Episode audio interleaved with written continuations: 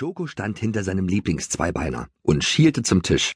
Auf der bunten Decke stand eine Menge Zweibeinerfutter, aber auch Leckereien für ihn und seine Freunde. In seinem Maul lief Sabber zusammen und er schmatzte leise. Lotte drehte sich um und zog ihn am Ohr. Dir steigt wohl der Mohrrübengeruch in die Nüstern. Und der lecker Apfelgeruch, blubberte er vergnügt. Die anderen lachten.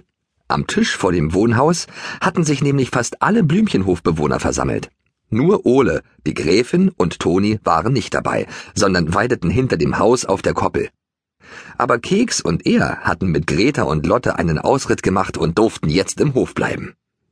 Heute war für die Zweibeiner gemeinsames Abendbrot angesagt. Weil es noch so schön warm war und alle einmal wieder zusammen plaudern und essen sollten, hatte Maria gemeint. Was für eine gute Idee. Er leckte sich die Lippen. Natürlich waren auch Bruno, Amalie und die drei Hühnerdamen sofort geschlurft, geschlichen und geflattert gekommen, sobald sie bemerkt hatten, dass Maria Fressbares aus dem Wohnhaus trug. Denn bei ihr fiel immer ganz aus Versehen etwas vom Tisch in ein Maul oder in einen Schnabel hinein. Da nützte auch das Schimpfen der Chefin nichts.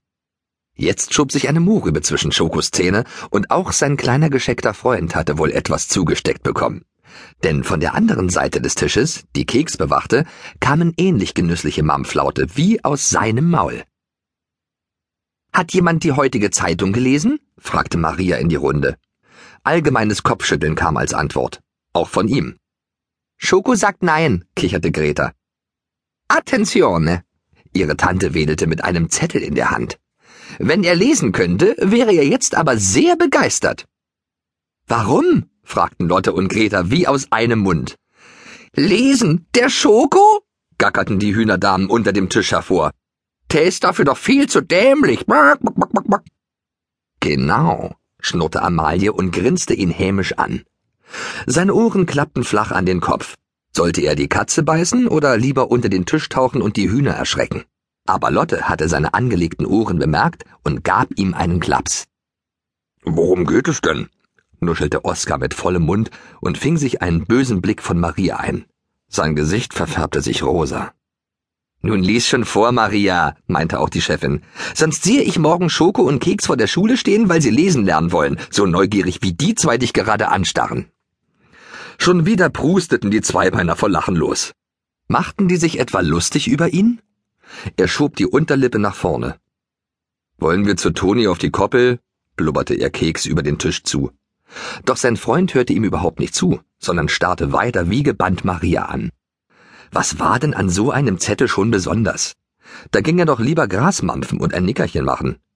Schon wollte er sich wegdrehen, da fing Maria an vorzulesen. Tierstar gesucht, las sie langsam und deutlich. TV-Sender sucht für eine neue Fernsehreihe Haus- und Stalltiere, die besondere Dinge tun können. Schicken Sie uns schnellstmöglich ein Foto und eine kurze Beschreibung. Am Ende der Sendereihe wählt das Fernsehpublikum seinen Tierstar aus und auf den Gewinner wartet ein schönes Preisgeld. Also warten Sie nicht zu lange. Vielleicht ist Ihr Liebling demnächst ein Fernsehstar. Schoko schlich um den Tisch herum zu Bruno.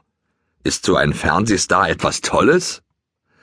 Bruno, der aufpasste, dass Oskar möglichst viele Essenskrümel fallen ließ, zuckte mit den Schultern. Keine Ahnung, ruff, brummelte er. Aber da redete Maria schon weiter. Mama mia, wir müssen da unbedingt etwas hinschicken. Schließlich haben wir hier auf dem Blümchenhof so einen Pferdestar. Lotte und Greta machten große Augen und Oskar hörte auf zu kauen. Die Chefin runzelte die Stirn. Ein Blick zu Keks verriet Schoko, dass sein Freund genauso verwundert war wie er. Wer von ihnen sollte bitteschön so ein Star sein? Und vor allem, warum wusste das nur Maria und alle anderen nicht? Jedenfalls die, die hier am Tisch versammelt waren. Im nächsten Moment schnellte sein Kopf in die Höhe. Claro, er war das. Immerhin war Maria ja auch sein größter Fan nach Lotte. Er schielte hinüber zu seinem Lieblingszweibeiner. Komisch, wieso war die eigentlich nicht darauf gekommen? Ole! Rief die Chefin in seine Gedanken hinein und klatschte in die Hände. Ole ist unser Star. Seine Rasse ist doch vom Aussterben bedroht. Ole? Der große Wallach sollte ein Star sein? War das nicht eher etwas für Superponys?